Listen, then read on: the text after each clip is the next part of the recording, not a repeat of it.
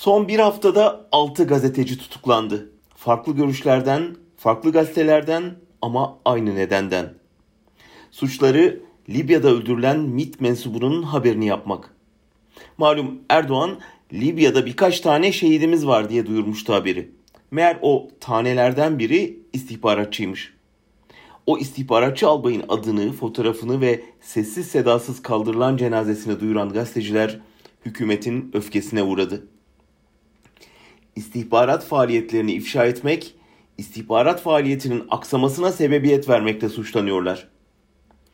Hükümet istiyor ki kendi emperyal politikaları uğruna askerler, istihbaratçılar ölsün ama onları ölüme götüren politikalar eleştirilmesin, ölenler haber olmasın, kimse ölenlerin kimliğini bile bilmesin, sessiz sedasız defnedilsinler, konu kapansın, hesap sorulmasın. Bu tutuklama kampanyasının nedeni bu.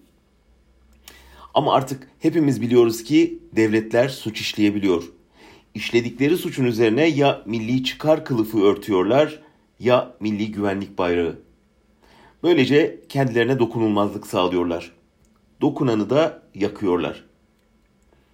Gazetecinin görevi tam da burada başlıyor. Hükümetin kendi çıkarını korumak, kendi suçunu örtbas etmek için koyduğu girilmez levhasını yıkıp gizlenen gerçeği kamu adına araştırmak, ortaya çıkarmak, hesap sormak. Bedeli ağır oluyor elbette. Sadece Türkiye'de değil, Batı'da da istihbarat sızıntıları konusunda aynı hassasiyeti görüyoruz. Ama orada hedef bilgiyi sızdıranlar oluyor genelde. Sızan bilgiyi yayınlayanlar değil. Şunu unutmamalıyız ki o sızıntılar olmasa ne bugün ABD'nin Guantanamo'daki işkencelerinden haberdar olabilirdik ne Irak'ta, Afganistan'da sivillerin katledilmesinden. Hepsi sızan gizli belgelerde yazılıydı. MİT tırlarıyla ilaç görüntüsü altında silah nakledilmesi gibi Suriye'de Türk istihbaratının cihatçılara destek vermesi de o sızıntılardan ortaya çıktı.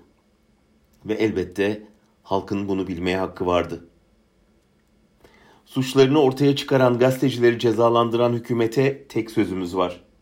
Suçunun ortaya çıkmasını istemiyorsan suç işleme. Siz suç işledikçe bize düşen hapse girme pahasına o suçtan halkı haberdar etmektir.